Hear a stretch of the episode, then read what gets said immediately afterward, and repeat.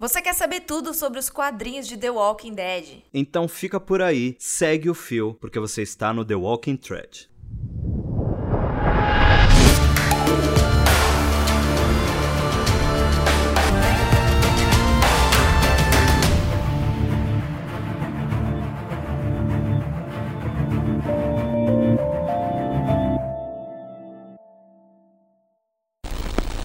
Seja bem-vindo a mais um episódio do The Walking Thread. Eu sou o Dinho, não estou sozinho. Hoje o bicho vai pegar nesse podcast. Eu quero chamar Maíra para me ajudar a contar para você a história de hoje, você que está me ouvindo. Fala se hoje o negócio não, não vai, de certa forma, dar uma surtada no final aí de quem terminar HQ com a gente, Má. Olá, pessoal! Que bom estar de volta aqui com vocês. Que prazer! Mais um podcast! E hoje é tiro, porrada e bomba, literalmente. Essa HQ tá de tirar o fôlego e dar palpitações. Eu vou te falar que a primeira vez que eu li, esse final me chocou bastante. Na verdade, eu estou relendo muito, muito do que eu já li de The Walking Dead, mas eu tinha esquecido desse plot twist que a gente tem no final da, dessa HQ, viu? É, quando eu tava. Lembra quando a gente tava lendo que a gente começou a especular o que que seria? Não vou falar aqui antes, tá, gente? Mas a gente começou a especular algumas coisas em algumas, algumas edições passadas. E aí eu, eu também tinha esquecido e depois eu acabei lembrando, que eu ainda falei para você nos bastidores. Ah, lembrei o que, que vai acontecer. Porque, mano, o bagulho foi realmente tenso. Quando eu li também, eu fiquei chocada. Acho que foi a coisa que mais me chocou nesse quadrinho, assim, logo de cara. É, porque parecia que estava tudo bem, que estava tudo em paz. Aí vem Robert Kirkman, dá uma de George R. R. Martin e ferra com tudo. Mas enfim, hoje a gente vai falar sobre a 14 edição do terceiro volume de The Walking Dead. Se você está meio perdido ou chegou aqui caiu de paraquedas, ao me indicar esse podcast eu vim parar aqui nesse episódio aleatório. Aqui nós temos uma sequência, mas você é muito bem-vindo. Eu só vou pedir para você voltar lá no episódio 1 e acompanhar junto com a gente essa HQ maravilhosa que é The Walking Dead, criado por Robert Kirkman. Talvez você, no, no período que estamos, aqui na edição que nós estamos, você de repente parou de ler no meio do caminho, então você já está sabendo que aqui é, o décimo, é a 14 edição do terceiro volume. Então seja muito bem-vindo. Nos siga nas redes sociais. Eu e a Maíra temos outros trabalhos, né, outros jobs além do The Walking Thread, então tá aqui na descrição desse podcast e venha fazer parte também do nosso grupo exclusivo no Telegram, que inclusive essa semana que passou teve sorteio lá, hein, Má? É verdade, Dinho, nosso sorteio foi muito legal. Que prazer poder presentear vocês com esse primeiro volume do quadrinho de The Walking Dead para incentivar vocês a leitura. Às vezes você tá acompanhando aqui a gente, mas não pegou, né, no volume do The Walking Dead e só para lembrar, é um volume em português. Olha só que legal. Esse é o volume que fez eu me apaixonar pela série, pelos quadrinhos que eu já lia antes da série e eu tenho certeza que vocês também vão se apaixonar. Lembrando que eu e o Dinho a gente sempre quer fazer alguma coisa especial para vocês no final de algum volume e para você poder participar desse algo especial que a gente sempre prepara para vocês, vocês têm que entrar lá no nosso grupo do Telegram, gente. O link tá aqui também na descrição do podcast. É só clicar e entrar lá que tem uma galera muito legal lá dentro e vocês podem conversar, dar a opinião de vocês, falar o que vocês estão achando do podcast, o que vocês acham que vai acontecer, especular as coisas. É muito legal, né, Dinho? Ter esse pessoal lá falando teorias também, compartilhando notícias de fora, isso é muito bacana. Muito bacana. E dentro do grupo a gente tem um chat exclusivo para os membros do grupo e tem sempre o pessoal comentando. Eu quero mandar um alô para o Tiago Almeida, para a Bia, para Ana Luísa Garcia, o Paulo França, o Jadson Rodrigues, Cauê Teixeira, Rodrigo José, Diego Dávila Borges, Fabiana Moura, James Rodrigues, Renato Rodrigues, será que são parentes? Não sei. Eduardo Borges, Lucas Rodrigues, mais um Rodrigues, família Rodrigues toda em peso aqui. Professor Marcos Vinícius, Vineri, Alicia Gomes, Gustavo Lucena, Guilherme 77 e Vinícius. Toda essa galera faz parte do nosso grupo secreto lá do Telegram e o link para você participar já está aqui. O grupo é divertido, o grupo é bacana, estamos falando bastante de The Walking Dead lá e é isso.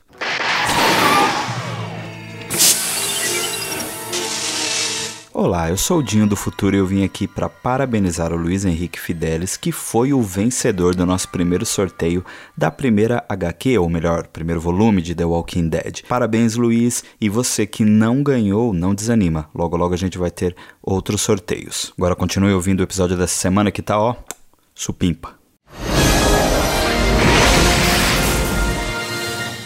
Previously on The Walking Dead. Na edição passada, nós vimos que a nossa galera entrou na prisão e começaram a limpar tudo. E a Andrea mostrou cada vez mais que ela é importante para o grupo, no sentido de saber atirar, e aquela coisa que a gente comentou, que ela está se enturmando com um trio muito forte que vai surgir, que é Rick, Tyrese e Andrea. E é muito legal ver a Andrea se posicionando junto com eles numa posição de liderança, na verdade. E depois de limpar o local, o Rick e o Tyrese, eles vão limpar mais para dentro da prisão, né? Para poder dormir na prisão, e eles descobrem quatro caras sentados, vivos, comendo dentro de uma cafeteria e esse é o nosso grande gancho para essa edição. Olha, e que gancho, né? Que gancho, porque eu tenho uma desconfiança muito grande de The Walking Dead, não sei porque eu conheço a série, enfim, mas eu fico bastante preocupado quando aparecem pessoas novas. E a gente tem esse gancho no final da 13 terceira edição, para quando a gente pega a capa da 14 edição, que é a que a gente vai comentar agora, tem uma mão, tipo, isso é dentro de uma cela, tem uma mão e uma arma à frente, e essa mão ela está sob sangue, sobre um, um, uma poça de sangue. Então a gente já começa a 14 edição falando, ixi, que, que, que, que vai acontecer aí? Tipo, não toque no Rick. A gente já começa a pensar nos nossos personagens favoritos, né? Não toque no Rick, não toque na Andrea. Não toque no Glenn, não toque no Dale. A gente começa a ficar preocupado. Então, é, é uma capa que chama muita atenção, que não deixa de ser o, o, o ponto final dessa edição, que traz um grande plot twist que a gente vai comentar daqui a pouco, né? É, essa capa, na verdade, ela retrata justamente isso, né? Esse final que você comentou. Porém, quando a gente começa a folhear, né? Essa edição, a gente não sabe do que, que é essa mão, de quem é essa mão, né? A gente não sabe o que, que aconteceu exatamente.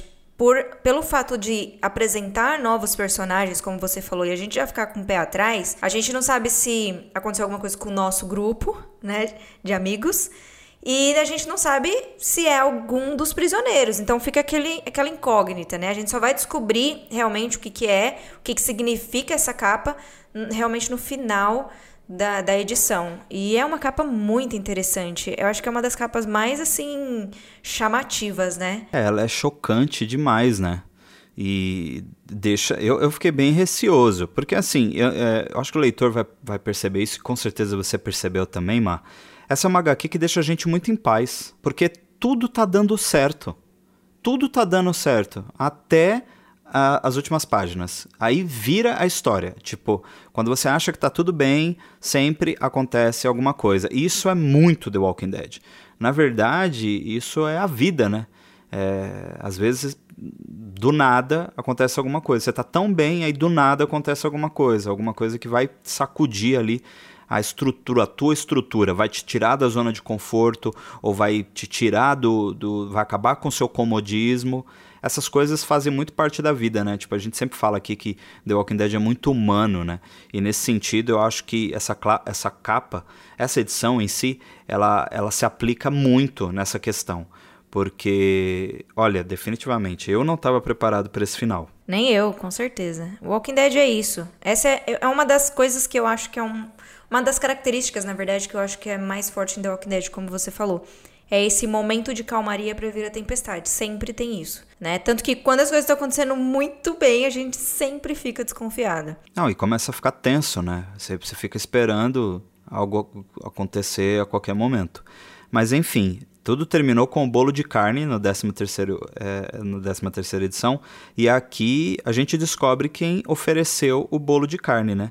São quatro caras que até o momento, nas primeiras páginas aqui, a gente não sabe quem eles são, né, Mar? É, não, a gente não sabe. A gente vê, aparentemente eles são bem amistosos, né? Porque, mano, como que você... Vamos ver pelo ponto de vista deles. Como que você tá preso num lugar há, há aparentemente muito tempo. Chega um grupo de pessoas nada a ver, abrem a porta e você oferece. Ah, você quer bolo de carne? Tipo, eles até são amistosos, né? Por, por, eu já ficaria super desconfiada, ainda mais sendo prisioneira. Mas é bem legal porque a gente vê, eles começam a se apresentar. O Rick, ele fala, adoraríamos bolo de carne. Porque, meu, pensa pelo lado do Rick. Ele também tá morrendo de fome. Ele também não pensou que aqueles caras seriam perigosos. Ele estava com fome, ele queria alimentar o grupo, sabe? Isso é muito legal, esse momento, é, é, esse simples, esse simples diálogo deles aqui mostra os dois pontos de vista, tipo, dos prisioneiros que foram amistosos a ponto de oferecer coisas para desconhecidos, né? E deles também de saber que estavam entrando numa prisão e poderia, sei lá, uma pessoa que não é bandido ou alguma coisa assim, não estaria ali dentro, né? Então ele pega e fala e ah, adoraria. Então a confiança também a princípio, né, do Rick com eles. É bem bem interessante isso. E a gente tem o esse grandalhão que lembra bastante o Tyrese, né? Ele pega e ele é o Dexter, ele pega e começa a apresentar o resto do pessoal e é bem legal. Ele ainda o Rick pergunta se tem bastante comida. Ele fala assim: "Nós somos em apenas quatro pessoas e a gente tem comida até o pescoço, tipo, meu, pode comer à vontade, que não vai ter problema, né? Então é isso é bem legal, que o Rick aí acaba trazendo o pessoal lá pra poder se sentar e comer o bolo de carne. É, a gente descobre que eles têm muito bolo de carne e não só isso, né? O Dexter fala que tem bastante coisa na dispensa. Então, é, pelo menos o problema de comida está resolvido. Mas será que realmente o problema era comida? Pois bem, todo o grupo vem para dentro da, da, do refeitório ali, né? O Rick apresenta cada um. E aí começa a rolar um interrogatório, porque é, não sei quem tirou a ideia de que eles poderiam ser possíveis guardas. E eles acabam revelando que não. O próprio Dexter fala, tipo, a gente tem cara de guarda, mano? Eu fiquei pensando nisso, meu, se eles não olharem a roupa, como assim vai achar que é guarda? Porque é diferente, né? Pelo menos eu, eu, eu sempre vejo em TV essas coisas que é diferente, né? Os uniformes. Então, como que o Rick, que é um policial, não percebeu, né? É muito doido. Mas aí eu acho que entra aquilo que você falou. Ele tava bem distraído, vulnerável, com fome, tipo, meu, eu só quero resolver esse problema, tipo, eu tenho filho e criança com fome, a gente sabe o quanto é difícil. Então ele foi para cima e ele foi confiando, até que os caras começam a revelar que eles são detentos e os caras contam até os crimes que eles cometeram é, pro pessoal, assim, né? E tem, digamos que alguns delitos que, dentro de uma escala, não são tão, tão perigosos, como por exemplo, o Andrew, ele é um cara que tem sérios problemas com drogas, né? Depois a gente tem o Thomas, que, que, que fez é, fraude fiscal, é, foi preso por isso. A gente tem o Axel, que foi é, cometeu um assalto à mão armada. E aí o cara, gente boa do bolo de carne, que tipo, tava, oh, podemos alimentar quantas pessoas quisermos, você quer mais bolo, não sei o que, não sei o que lá. O cara mais gente boa era um assassino. Disse que cometeu um assassinato. Aí você fala, mano, tá, mas quem que ele matou? O cara matou a esposa e o namorado da esposa. Possivelmente eles já haviam terminado, ele nunca superou o término e matou a ex-mulher e o namorado da ex-mulher. Olha que bizarro. E, obviamente, a Lori é a primeira que se manifesta, como a gente já sempre falou. Ela é meio barraqueira, né? em tudo ela quer. Mas eu não tô falando que ela tá errada. Mas, tipo, ela sempre é a que levanta a voz e que se impõe de alguma forma. E ela já vem questionando o Ricky. E assim, eu não discordo dela porque ela tem um filho pequeno né? É, tem crianças ali, não só dela. E ela fica preocupada mesmo, né? Com o Rick ser tão assim de boa com eles. Apesar de que, como você falou, os crimes são leves, não deixam de ser crimes. E aí é muito legal porque ele começa a explicar para ela, ela fica com o pé atrás. E mesmo assim o Rick bate o pé e, e Tipo, vamos ficar com, de olho, mas a gente tá no ambiente deles, né, basicamente. É, o Rick é visionário, né? A gente vai ver muito dessa capacidade dele de enxergar o futuro e de pensar no futuro como ninguém, assim, porque ele consegue ver coisas que ninguém vê. Ele vê a bondade nas pessoas. É, não, não só isso, ele percebe que aquela pessoa vai ser útil em algum momento. A gente vai falar mais um pouco sobre isso mais para frente. Mas aqui rola, fica um silêncio constrangedor quando o Dexter fala sobre o assassinato, né? E aí depois ele dá uma descontraída e tal, faz uma brincadeira e fala assim, ó, isso tudo aqui que tá acontecendo desse apocalipse é culpa do Andrew. Conta aí, Andrew. Aí o Andrew conta uma, uma parada, tipo, totalmente brisado da vida. Tipo, nada a ver, falou que pediu para Deus, e aí Deus deu um jeito no mundo por causa dele. Isso, inclusive, soa como uma crítica, viu? O Kirkman não colocou esse texto aí de bobeira, não. Ele, ele quis fazer uma crítica. Com certeza ele tá dando uma cutucada a esse tipo de pessoa que acaba é, é, é uma crítica por dois lados. Ao mesmo tempo, pessoas que se tornam cegas dentro de sua própria fé e de suas razões, mas ao mesmo tempo um relato de um cara que é um usuário e não sabe o que está falando. Então, ao mesmo tempo que, eu não sei se a palavra exata para falar sobre isso é crítica, mas ele está trazendo um ponto de vista de pessoas que são assim aqui fora também. Mais uma vez, a gente Kirkman trazendo essa humanidade para dentro de The Walking Dead, né? É, sim. E é uma situação, do meu ponto de vista, até engraçada, sabe? Dele falar isso. Mas é engraçado ele falar isso e até o Rick depois fica com uma cara de tipo, o quê? tipo, o que, que você falou, né? Fica até dois. Tem dois frames que é engraçado. Cara do Rick e da Laurie olhando. Então, tipo, é como se fosse aquele negócio de, anyway, vamos continuar o assunto que, que você falou não tem nada a ver, sabe? É bem engraçado. E aí depois ele ainda pergunta, né, como que eles terminaram presos ali, né? Porque cadê o resto do pessoal? Só sobrou quatro pessoas. Aí ele comenta que as coisas estavam, a coisa estava feia, né? Os guardas começaram a abandonar o lugar para poder ficar com a família e deixar eles lá. E aí ele acaba e pega e fala assim que eles até deixaram a porta aberta, né, das celas. Então, a Imagina, é como se fosse uma rebelião. Começa todo mundo ficar doido lá dentro, né? E começa a rolar aquela treta até entre eles. E aí é um negócio que não é, é externo, né? É um vírus. Bom, a gente acha que é um vírus. Então começa a acontecer também de dentro para fora. E eles começam a ser contaminados, começam a se transformar, e aí começa a, a ter as pessoas que estavam dominando os outros lugares, e eles até que foram inteligentes de se trancar ali, né? Nesse lugar e ficar ali de boas esperando ajuda. E eles ainda falam, né, que a maioria ou virou um zumbi, né, ou virou comida de zumbi ou saiu dali, fugiu. E aí eles ficam, ficaram lá e tinha comida e tal.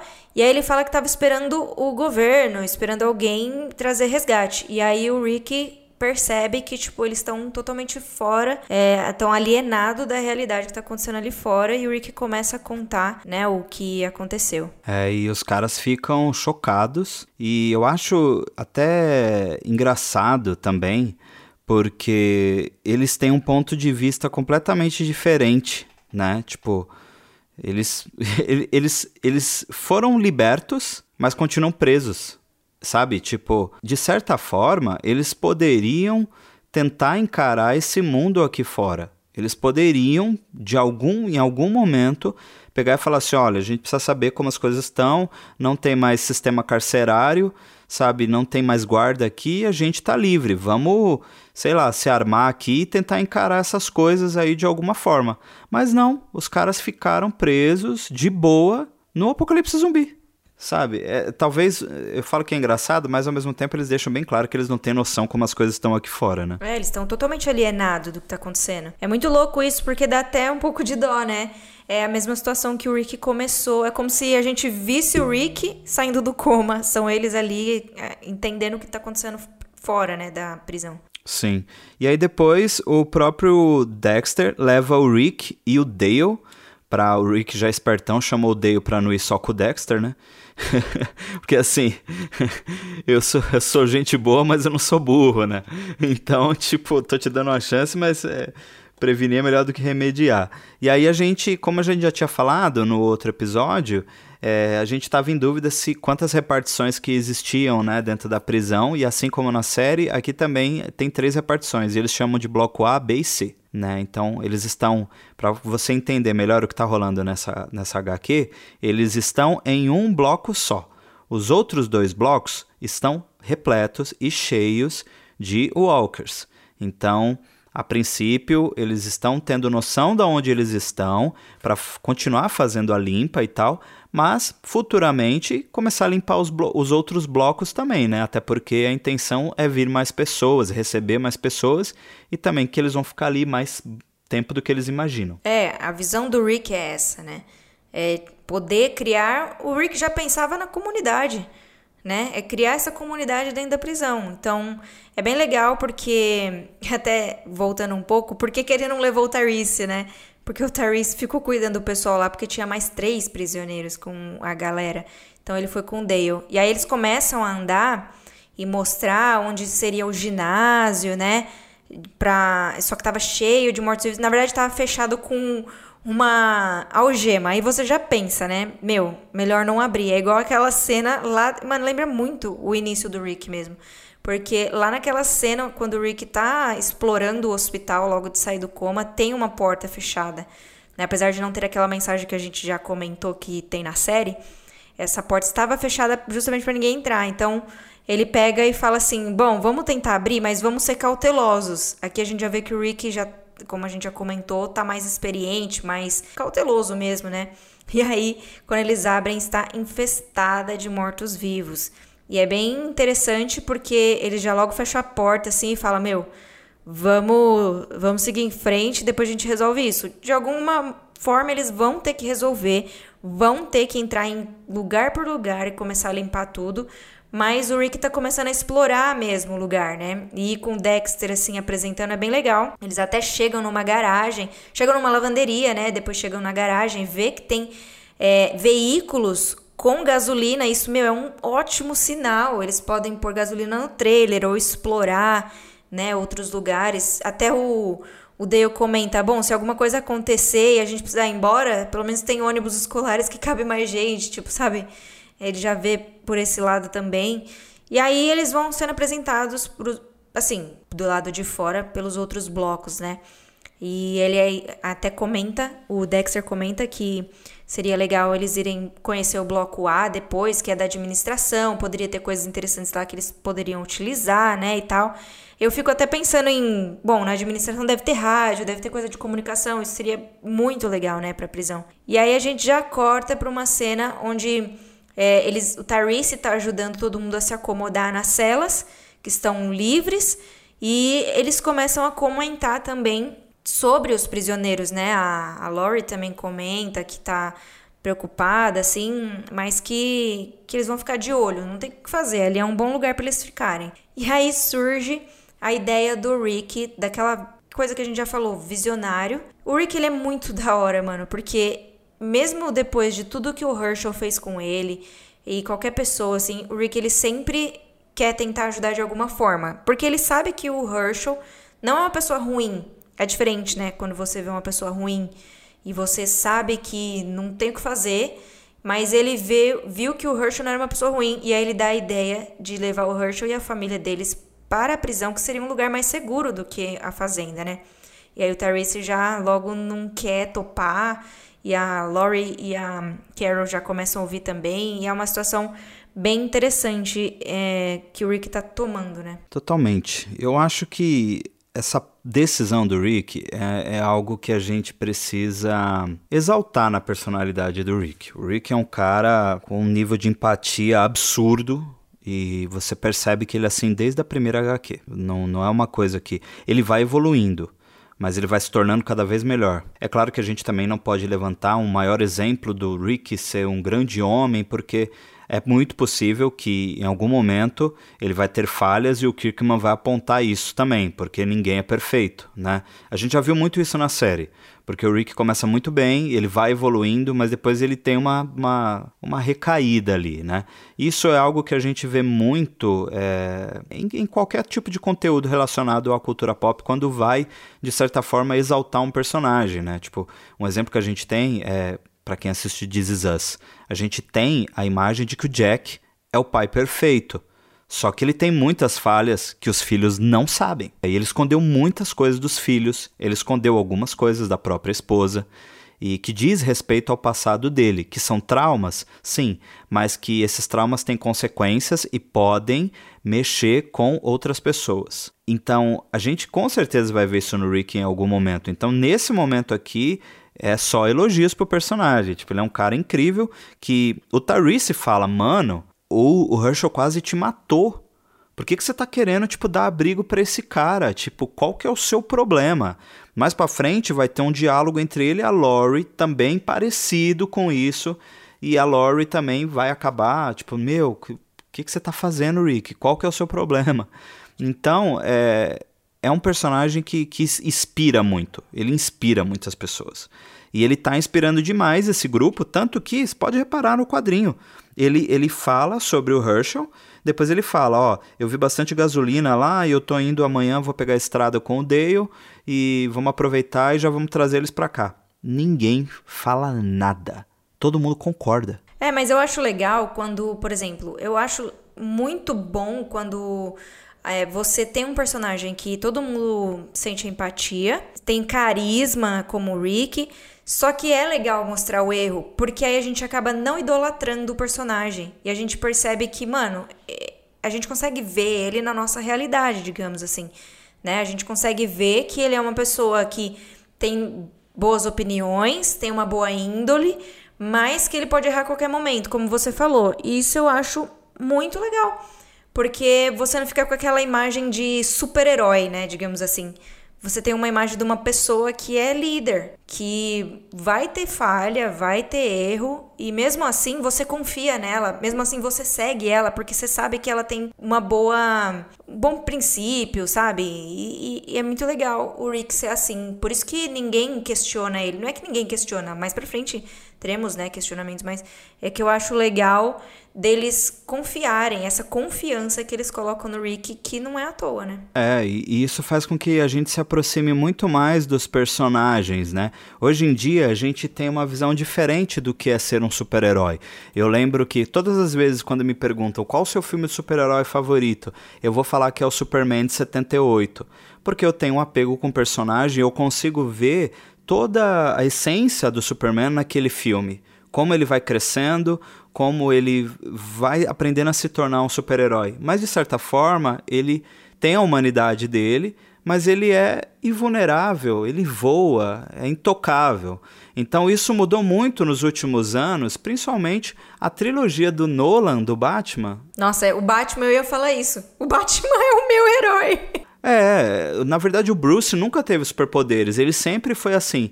Mas quando o Nolan traz a visão dele de um Batman muito mais humano do que os aparatos e o dinheiro dele pode oferecer, ele você consegue se colocar na pele. Você fala, nossa, o Bruce tem os mesmos problemas que eu tenho, entende? Então, essa coisa de humanizar o herói é uma coisa que o Kirkman sabe fazer muito bem. Porque o Rick, para nós, é um super-herói. Mas aí ele desconstrói o personagem e ele fala: olha, ele é um herói, ele tem a essência de um herói. Mas quem diz que o herói também não erra? Isso é uma coisa muito impressionante. Ele sangra. é, exato. E aí a gente vai pro momento em que o Rick volta para a fazenda do Herschel e encontra eles, é, o grupo, né? O, o, o Herschel ali, o e eu não tô conseguindo identificar muito bem, mas eu acho que tá o Glenn. É, o Otis, eu não sei se o Otis tá na cena, acho que não, tá, né? Tá, sim. O Otis é aquele descabelado. Ah, sim, que tá com o Glenn, é, é verdade. E aí eles estão queimando alguns corpos, e aí o Rick traz toda a novidade, inclusive haja balão pro, pro Rick falar, porque ele fala tudo, tudo que tá acontecendo, tipo, eles encontraram uma prisão e tem bastante espaço, não sei o que, não sei o que lá, e aí o, o Otis e o Glenn olham com uma cara para eles de tipo, hum, e aí o Herschel responde: Isso faz muito sentido. E aí é já o Herschel mostrando que ele concorda com o plano do Rick. Porque o que está acontecendo ali no momento é que eles a qualquer momento podem sofrer um ataque de uma horda de zumbis. O que ainda está mantendo os zumbis longe da fazenda é o inverno. Mas quando chegar a primavera, eles podem tomar um golpe. Né? Eles podem é, sofrer ali com um ataque e aí todo mundo pode morrer. É, Exatamente. Então, tipo assim, é, o, o Herschel ele tá sendo prudente também, né? Ele é muito legal também essa atitude do Herschel, porque lembra quando o Rick saiu, como ele ele foi de um pico, né?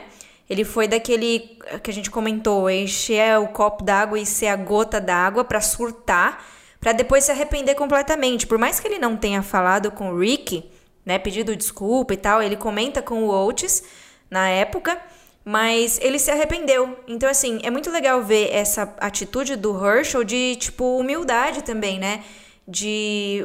Bom, o Rick chegou, mano. Eu fiz um, uma coisa muito ruim com ele. Eu poderia ter matado ele. E o cara veio aqui, sabe? Tentar proteger minha família. Então, é muito legal. O, o Herschel poderia muito bem é, ter falado, não, vou continuar aqui, nada a ver, você e sua turma, eu já expulsei vocês, tipo, sabe? Só que não, ele pegou e falou, não, faz sentido, então vou com você, vou proteger minha família e vamos nessa que a gente tá junto, sabe? É muito legal isso. É, e ele tem um diálogo muito bom com, com... A conversa dos dois é muito boa, né? Tipo, definitivamente é, botando, botando uma pedra em cima do que eles viveram, né? E é, e é interessante porque o Rick fala isso pro Tyrese, né? Quando o Tyrese fala, mano, o cara quis matar você, o Tyrese fala, homem, bota a cabeça no lugar. O cara tinha acabado de perder os filhos dele. Ele tava transtornado, entendeu? E é engraçado que, né, Tyrese? Vamos falar disso depois? O Rick tem feeling, né? Exatamente, ele tem esse feeling. E, e é muito, muito bacana porque o, o, pessoal da fazenda topa ir para lá, né, numa boa, e aí eu falo, volto a falar do Rick visionário. O Rick visionário, muito do que ele chamou, não, não, no, o Rick não tomou a decisão de trazer o Herschel só pensando no Herschel. Ele pensou em todo mundo. Ele pensou no Glenn, que é brother deles, né? Tanto que a, a, a Laurie, acho que fala, tô com saudade do, do Glenn e tal. E aí ele sabe que ao mesmo tempo o Glenn já está envolvido com a Meg, então ali na prisão os dois poderiam ter um futuro. E o Herschel, como agricultor, como fazendeiro, poderia também criar recursos para que eles pudessem permanecer por um bom tempo ali na prisão sem passar fome, porque assim, o bolo de carne e as outras coisas que estão estocadas vão acabar em algum momento. Então tem que plantar, tem que comer uma saladinha, tem que fazer um tomate, entendeu? Tem que, né? O pessoal ali tem que começar a pensar no, no, numa forma de se alimentar mais saudável, mais fitness e também vegetariana. Então eles precisam do Herschel. Eles precisam. E olha a visão do Rick em trazer esse cara e falar: ó, vamos apostar tudo no novo. É um novo mundo e a gente precisa de você. É, o Rick ele é empreendedor, ele tem um espírito empreendedor. Sempre. Ele investe em pessoas. ele é muito bom, ele é muito bom. Exatamente. E aí o Rick retorna pra prisão, né? Já tromba com o Tarice. O Tarice dá um, dá um relato ali, um resuminho do que aconteceu durante o dia e tal. E ao mesmo tempo, a gente chama de frames aqui, mas a gente tá falando do quadrinho, tá, gente? É a mesma coisa. Se você reparar, no, no enquanto eles estão conversando, tem algumas coisas acontecendo de fundo, como o pessoal já tirando as coisas do. O pessoal da fazenda tirando as coisas do carro do Dale, né? A gente vê ali principalmente o Glenn. E depois a gente vê um encontro, enquanto eles estão trocando ideia, a gente vê, se eu não me engano, aí eu não sei se você consegue reparar, Mar, se é a Carol ou é a Andrea que dá é um abraço no, no Glenn. É a Andrea, é né? É a Andrea, pelo cabelo, né? É, é verdade. Como a Andrea, essa é a única participação dela nesse momento no HQ, mas o Kirkman deixa isso de uma forma sutil ali, para dizer que ela tá ali e também estava com saudades do Glenn. O Kirkman faz a mesma coisa com o Allen também, em um diálogo em que o Therese fala: "Hoje eu vi o Allen sorrindo. Parece que as coisas estão melhorando para ele, ele está empolgado com esse lugar". Então, olha como a gente sempre fala isso, né? Como Kirkman sempre tenta dar uma notícia de todo mundo para nós, ou seja, ele está pincelando aqui na edição a gente tá sabendo que tá todo mundo bem, que tá todo mundo por ali, né? É, isso é muito legal. É muito difícil fazer isso no quadrinho, né? É mais fácil fazer na série, onde a gente começa a reparar mais, né? Mas é bem legal ver que realmente essa informação do Allen, que ele já tá melhorando, isso é muito legal porque a gente vem acompanhando o Allen já há um tempão ruim, né?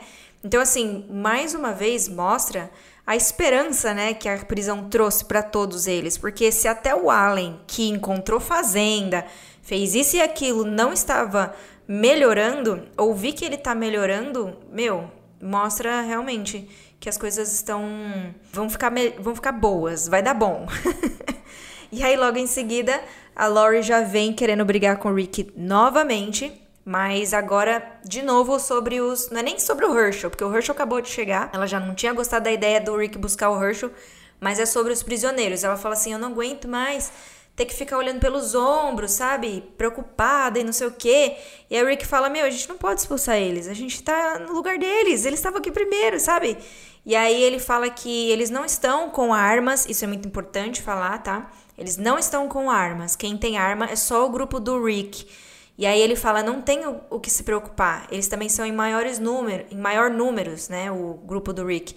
Então, é, vamos ficar de olho, mas seja um pouco racional, né? Aí ela já logo desaba e fala: Você tá certo, oh meu Deus, eu sou uma pessoa horrível. Então, tipo, mostra realmente os hormônios da gravidez ali fazendo efeito, que ele ainda comenta e ela dá um, um socão nele, sabe? É bem legal essa cena, porque a gente vê a Laurie também desmontando um pouco, sabe? E a gente tem sempre, sempre, sempre uma cena engraçada na, nos quadrinhos, seja num momento tenso, né? A gente sempre tem aquele quebra do gelo. E aí o Rick pega e fala que vai fechar o portão, que já logo vai escurecer, todos vão para dentro. Aí começa aquele diálogo mais de você ir se adaptando ao ambiente, né? A gente vê o Rick ali observando tudo. A gente vê a Laurie comentando, né, da gravidez, é muito legal porque a gente já vê ela não tão mal-humorada aqui, né, apesar de, de todas as coisas que ela sempre fala, tudo ela vê o lado negativo das coisas, mas assim, ela já tá melhorando um pouquinho. Acho que já tá. Foi picada pelo mosquitinho da esperança. e aí a Carol sempre. Sempre a Carol tá confidente com a, com a Laurie, né? Isso é muito legal. Ah, tem um negócio muito legal que eu queria comentar nesse diálogo das duas, porque a gente sempre questionou. Né, o filho do Rick ou o filho do Shane. E aí é muito legal porque a Laurie pega e fala assim: Eu não me lembro da minha barriga estar tá grande tão cedo, aparecer tão cedo. E é muito intrigante o comentário que a Carol fala dela. Ela fala assim: talvez você esteja mais adiantada do que pensa. E se você começou a contar no dia errado? E aí ela meio que disfarça, sabe? Assim, fica meio constrangida. E a gente vê a cara da Laurie. O que o Kirkman joga de novo a pulga atrás da orelha da gente. Tipo, é do Rick ou é do Shane? A gente já tinha esquecido, a gente já tinha se conformado. Que chato, mano. É tipo, é, é o Jon Snow da parada, entendeu? Quem que é a mãe do Jon Snow, velho? O Kirkman e George R. Martin são muito parecidos. É, e é muito legal isso, porque joga de novo, por mais que a gente já tenha comentado, o pai é quem cria, não sei o que, não sei o que, mas ele joga de novo essa puguinha da dúvida. E aí, enfim, ela meio que muda de assunto e de foco ali para elas falarem: ah, então, ah, você tá ficando com. Tar... Onde tá ficando Tarice, né? E aí elas começam a disfarçar.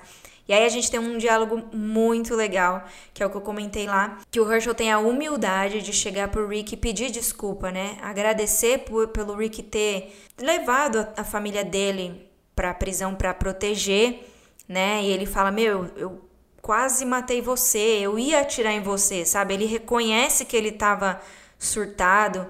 E aí o Rick fala: "Não, Herschel, não é necessário", sabe?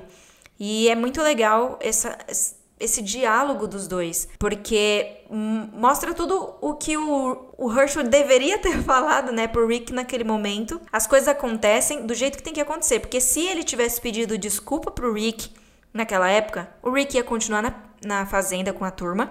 Ia acontecer coisas horríveis, porque, como ele comentou, o inverno tinha tava acabando, tava é, descongelando o gelo e mais mortos-vivos estavam se aproximando da fazenda. Ia ser um lugar muito mais perigoso para eles só que, entre aspas, graças a Deus, o Herschel não se desculpou naquele momento.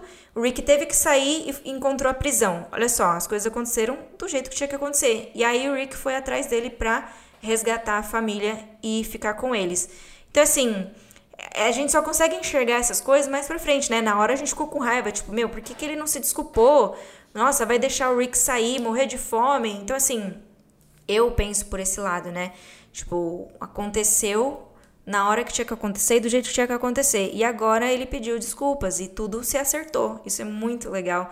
É, é como você falou, essa relação Rick e Herschel é maravilhosa. É, e até um, quem tá vindo da série pros quadrinhos fica até preocupado quando eles se separam, né? É aquilo que a gente já tinha falado, que o Glenn não se despediu porque agora o Glenn voltou, né? Então a gente já tinha comentado isso algumas edições anteriores e a gente sabe o quanto a, a, a a, dupla Rick e Herschel funcionou no, na série de TV. Então, se isso não fosse aproveitado nos quadrinhos, seria um pouco decepcionante. Mas é claro que o Kirkman fez isso. Mas antes dos dois se encontrarem, tem uma ponta também que até a Má comentou que ali eles estão se adaptando à prisão, a Laurie trocando uma ideia com a Carol, né, as confidentes, mas elas fazem uma ponte para falar do, do Chris e da Julie né, que estão sumidos. A gente não ouviu falar deles nessa HQ. Lembra que eu disse que o Kirkman sempre quer pontuar cada um dos personagens, mas dentro do grupo faltavam os dois.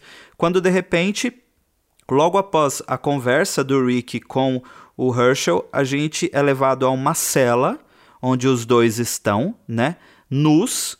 É, acabaram ali de, de, de ter um, um momento de intimidade e aí é, um, a, a, a, Julie abraça o Chris e tal, dizendo que o ama. E aí um vira pro outro e ela fala, eu, e ela vira para ele e fala assim: Eu acho que estou pronta, vamos lá. Aí ele fala: Ok, não dá mais para desistir, é agora. Aí, o que, que eu tô pensando? Porque depois corta pro quarto, pra, pra quarto, ó, pra cela do Rick com a família dele. O Rick tá lá emboladinho, mano, com a família dele, tipo na na, na, na, na cama box que ele fez, ele mesmo fez ali, botou dois colchão para ficar duplo. E aí eles ouvem um tiro. E aí o Rick sai correndo. Eu, o que, que eu já pensei? Eu falei, mano, o Chris e a Julie mataram, mataram o Tyrese. Porque nas outras HQs, a gente já viu que o Chris tinha enfrentado o Tyrese mais de uma vez. Então, eu falei, mano, esse moleque tá pistola e vai matar o Tyrese em algum momento. Eu imaginei isso. Você não imaginou isso, Mar? Da primeira vez que eu li, eu fiquei pensando nisso também. Eu falei, meu, já tinha tudo aquilo que a gente tinha analisado lá de toda hora que o Tar... porque era diferente se a gente visse só os dois conversando sobre isso, mas toda vez que eles falavam sobre isso, tava junto com o Tyrese. Então eu já ficava pensando, mano, alguma coisa vai dar ruim com o Tyrese. A gente até comentou aqui, né? E óbvio que eu pensei isso. Primeiro que a gente, como você já tinha falado, você imaginava que seria a primeira vez dos dois, algum plano deles, e realmente foi, né? Mas é, logo em seguida a gente vê várias vezes deram sinais de que era algo além disso. E aqui eles já logo pegam a arma e saem tipo, vamos pra cima, que é agora e não tem como voltar para trás. E realmente, quando o Rick, a gente ouve o barulho do tiro, ouve, né? A gente lê a onomatopeia do tiro. A gente vê que o Rick já sai correndo e realmente preocupa um pouco. E o Rick é uma cena bem desesperadora. O Allen ainda fica olhando, preocupado. E eles. Não sei o que, que o Rick pensou, se poderia ser um zumbi, porque eu acho que o Rick não pensou que seria alguém. Né? Não tinha por que o Rick pensar que seria alguém. Então ele já logo pensou, bom, aconteceu alguma, eu imagino, né, que ele tenha pensado, aconteceu alguma coisa com algum zumbi, teve invasão, tá tendo tiro, vou ajudar, entendeu? E aí ele sai correndo e a gente tem uma cena que realmente é muito triste. É o Tar... Quando ele grita Tyrese, já pensa, putz, ferrou. Aí ele entra e a gente vê o Tyrese segurando o corpo da Julie e a gente já sabe que morreu, né? Porque tá bem ruim a situação. E o Cris ali todo encolhido com medo, é, já não tem mais aquele semblante de confiança, né? E sim de desespero, né? E é muito, muito triste essa cena. Porque é aquele. Eu acho que eles pensavam, tipo, Romeu e Julieta, né? E não deu certo. Porque é, eu ainda penso que foi um plano meio. Bom, não quero incentivar nada disso, Deus que me livre. Mas foi um plano muito burro, né? Dos dois. E o Tyrese, mano, agora, meu, agora segura que o Tyrese vem com toda a raiva. Mano, eu não sei como o Tyrese não pegou e socou a cara dele até a morte, sabe? É que eu acho que ele ficou bem preocupado ali. É um choque, né, na verdade. Ele não tá pensando muito bem. Você imagina que a sua filha tá. tomou um tiro. Acho que ele tá... queria salvar ela de alguma forma, é, não sei. Meu, e ela tá pelada, toda ensanguentada sabe, em cima dele. E aí o Rick entra, tenta consolar o Therese, e aí o Rick acaba falando uma, uma coisa que, que, tipo, mostra que pro final da HQ a gente também vai ser surpreendido mais uma vez. Porque até então na HQ a gente não sabe como as pessoas se contaminam. A gente acha que é através da mordida. Então o Rick pensa: Ele fala: ela não foi mordida, ela não vai se transformar, Therese. Você não quer isso, você não quer que ela seja uma daquelas coisas. Então, tipo, o Rick tá tentando consolar o Therese, né? Falando, cara, ela não vai se transformar, fica de boa e tal. E o Therese já tá putaço, manda ele calar a boca e fala: Meu, você não sabe do que está falando, ela vai voltar, ela tem que voltar. E aí, no frame seguinte, a gente já vê a, a, a Julie mostrando alguma reação, e aí ela volta como uma morta-viva. Ela volta como uma zumbi e tenta morder o Therese, e aí a HQ acaba. Ou seja, talvez a gente vá ter o que a gente tem na série. Será que esse vírus está no ar? Então, se o vírus está no ar, todos estão contaminados. Então, todo mundo que morrer vai voltar como Walker. Será que a gente pode definir isso nesse momento? É, eu acho que. Bom, para quem veio da série, isso é muito mais fácil de assimilar, né? Mas pra gente que leu a HQ antes, é, eu acho que fica no ar, tipo, o que que aconteceu? Como que ela voltou? né? Ainda não é certo como que ela voltou, porque eu acho que é que a gente já vê muito coisa de morto-vivo, né? Resident Evil e tal. Então a gente já imagina que seria um vírus, mas é difícil você pensar e, se seria isso mesmo aí, nesse momento, tá? Nesse momento é difícil pensar. A gente só sabe que, meu, não foi mordida e se transformou. Como ela se transformou? Por que, que ela se transformou, né? E aí fica esse gancho para uma resposta num próxima edição, né? E é muito louco, olha só, o Tyrese aqui, a gente falava tanto do Herschel, né? Ai, o Herschel tá louco, nada a ver o que ele tá pensando. Ele tá vendo como é um ser humano lá preso dentro do celeiro, sabe? A família dele que ele guardava. E o Tyrese agiu da mesma forma, sabe? Esperando ela voltar, como se ela fosse voltar à vida. Ela não vai voltar à vida, sabe? De qualquer forma ela não vai voltar à vida. Mesmo que ela fosse mordida, ela não ia voltar à vida. Então, é, é o Kirkman joga mais uma coisa pra você, tipo, não julgue. Né? Não julgue, porque num momento de desespero o Tyrese agiu igual, sabe? Com o Rick. E é muito louco isso. É, é uma situação muito triste pro Tyrese que a, até aqui, até o último frame, ele não faz nada. Ele só é atacado a gente não sabe se ele vai ser mordido ou se ele vai matar ela, né? Então é é bem desesperador esperar a próxima. Não, totalmente. É... Olha, e é triste porque é o que eu falei lá no início. A HQ vinha num, num momento tão bom, todo mundo em paz, as coisas acontecendo, todo mundo trocando ideia, todo mundo feliz. Olha, tá rolando isso, tá rolando aquilo. Piriri pororó, tamo feliz aqui sabe? Tipo, encontramos um lugar, tem comida, agora vai. E aí de repente acontece isso, tipo, e a gente vai tentar entender mais para frente o que acontece com o, o Chris também, né? Qual é que é essa vibe dele aí de querer se matar junto com, com a namorada, tão jovens, né? É, a analogia que você falou sobre Romeu e Julieta é perfeita para esse tipo de, de situação, mas vamos tentar entender aí qual, qual vai ser o destino do Chris? Será que o pessoal vai expulsar ele do grupo? Será que vão mandar ele para fora? Para ele tentar se virar, para pelo menos tentar sobreviver? Será que vão eliminar ele? Será que vão perdoar ele e deixar ele no grupo? O que, que vai acontecer na próxima edição de The Walking Dead? Bom, agora vamos iniciar o nosso bloco 3, onde a gente faz as comparações entre essa edição e a série de TV. Em primeiro lugar, que a gente não tem essa história do Tyrese, né? O Tyrese ainda não está nesse início do arco da prisão na série. Mas vamos voltar um pouco. No primeiro episódio da terceira temporada, a gente já tinha comentado que eles estavam fugindo, né, do bando de Walker, que eles foram limpar dentro da prisão lá.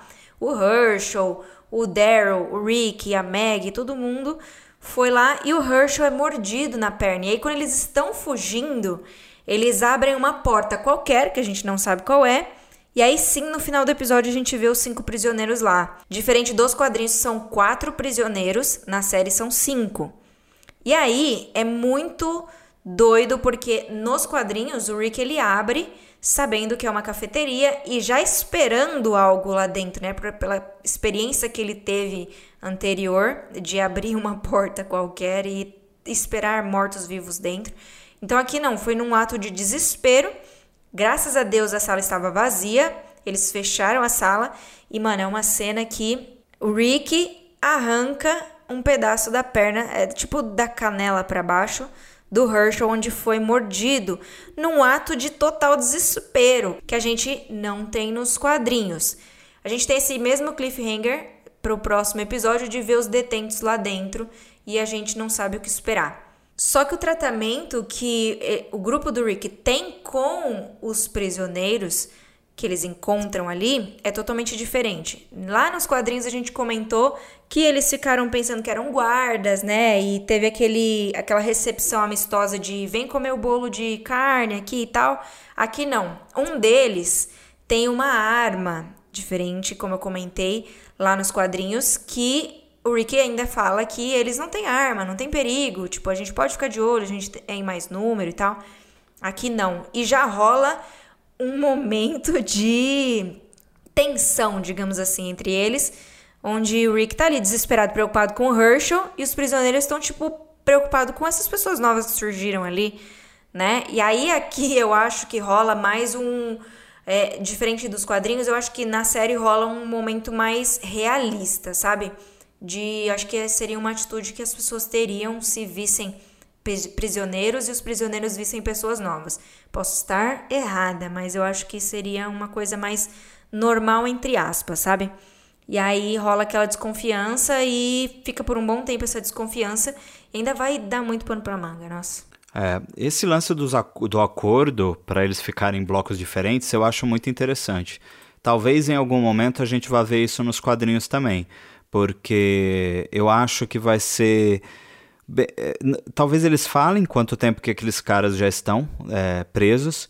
E também a gente sabe que o ser humano na convivência, né? Tipo, é bem complicado. Principalmente porque você tem quatro homens ali. E aí você vai ver que. Você vê que no grupo do Rick tem três mulheres. Então eu acho que vai rolar algum conflito mais para frente com relação às mulheres. Tipo, deles tentarem alguma coisa com alguma delas, ou fazerem alguma piada, ou. É, tipo, eu acho que vai rolar esse, esse, esse momento. Eu tô 100% julgando a atitude dos caras aqui, mas eu acho que isso é possível de ser explorado, então eu não, é por isso que eu tô arriscando aqui sem, sem tô dando a minha cara para bater. E isso na série a gente viu que, que, que eles tiveram bem mais cautela, né? Do que nesse momento. Aí, quando eles fazem esse acordo que o Dinho comentou, de ficarem em celas separadas lá na série, isso acontece no segundo episódio, né? Então, o Rick ainda assim vai ajudar eles a limpar essas, esses blocos, né? Limpar pelo menos o bloco que eles vão ficar. E aí rola uma cena que é muito tensa. Porque que acontece? O Rick tá lá com o T-Dog, o Daryl, ajudando eles tem. Agora eu não lembro o nome dele, mas é um que é mais encrenqueiro deles, que é o que tem a arma. Ele pega e quando eles. Vem uma horda, né, de mortos-vivos, assim. Uma horda não, uma horda é muita coisa. Vem um grupo de walkers para atacar eles. E ele meio. Ele já não vai com a cara do Rick, já rolou aquela tensão entre os dois.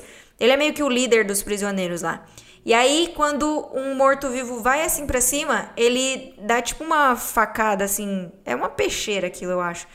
Aí ele pega e dá uma peixeirada, não sei como fala.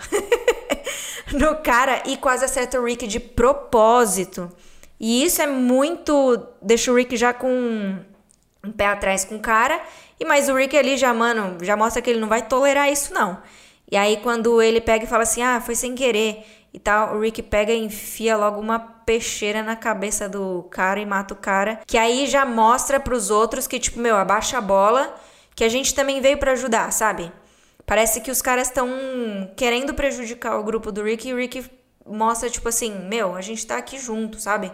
E ele te cortou o mal pela raiz, literalmente. Matou o cara e os outros já ficam meio é, tensos né, com a situação. E a gente vai ver mais pro próximo episódio o que, que vai acontecer com essa dinâmica dos quatro que sobraram, os quatro prisioneiros que sobraram. Realmente é o que você falou, vai rolar aquela desconfiança, vai rolar aquele, aquela cautela de meu mulher, sabe, junto com prisioneiros, mano. Eu não quero julgar, mas eu sou mulher, eu sempre fico com o pé atrás, assim, principalmente, vou dar um exemplo besta, quando eu tô andando na rua, assim, sabe? E vem um homem sozinho, eu já fico, mano, eu já aperto o passo. Então imagina num lugar fechado, sabe? É bem complicado pra mulher. Você tem que, o Rick tem que ficar mesmo de olho e é uma situação que vai ainda dar o que falar na série, né? É, eu acho que é, foi muito bom você falar sobre isso, porque nós homens não temos ideia de como é ser mulher. Então, isso é uma coisa que a gente tem que pensar também, já que eu falei tanto, falamos tanto de humanidade nessa, nessa edição, porque não se colocar um pouco no lugar das mulheres também e tentar entender, né? Muitas vezes a gente até fala é, da personagem em si, tipo, é, chama Lori de chata e tal, mas a gente sempre tenta se colocar no, no, no, no na pele dela para tentar entender o momento. Mas enfim, foi, essa foi mais uma edição do The Walking Thread, 14 14 HQ, estamos progredindo, hein? Daqui a pouco a gente chega na 100 e nem vai perceber. E isso graças a vocês que estão nos apoiando, que estão consumindo mais essa mídia aqui. A gente ama falar de The Walking Dead. Provavelmente, quando a gente acabar de falar das HQs, a gente vai continuar falando de The Walking Dead de outra forma. Mas enfim, é muito legal ter vocês. Queria agradecer demais por você ter ouvido esse podcast até aqui. Não esquece de ir nos links da descrição para seguir eu e a Maíra nas redes sociais, para conhecer os nossos trabalhos no YouTube e também para aproveitar e já baixar o Telegram e vir participar do grupo conosco. Obrigada, gente, por nos ouvir até aqui. Nossa, tem sido um prazer fazer esse podcast para vocês. E a gente se vê no, na próxima edição, que é a edição 15. Até a próxima, pessoal, e tchau. Até a próxima, pessoal. Tchau, tchau.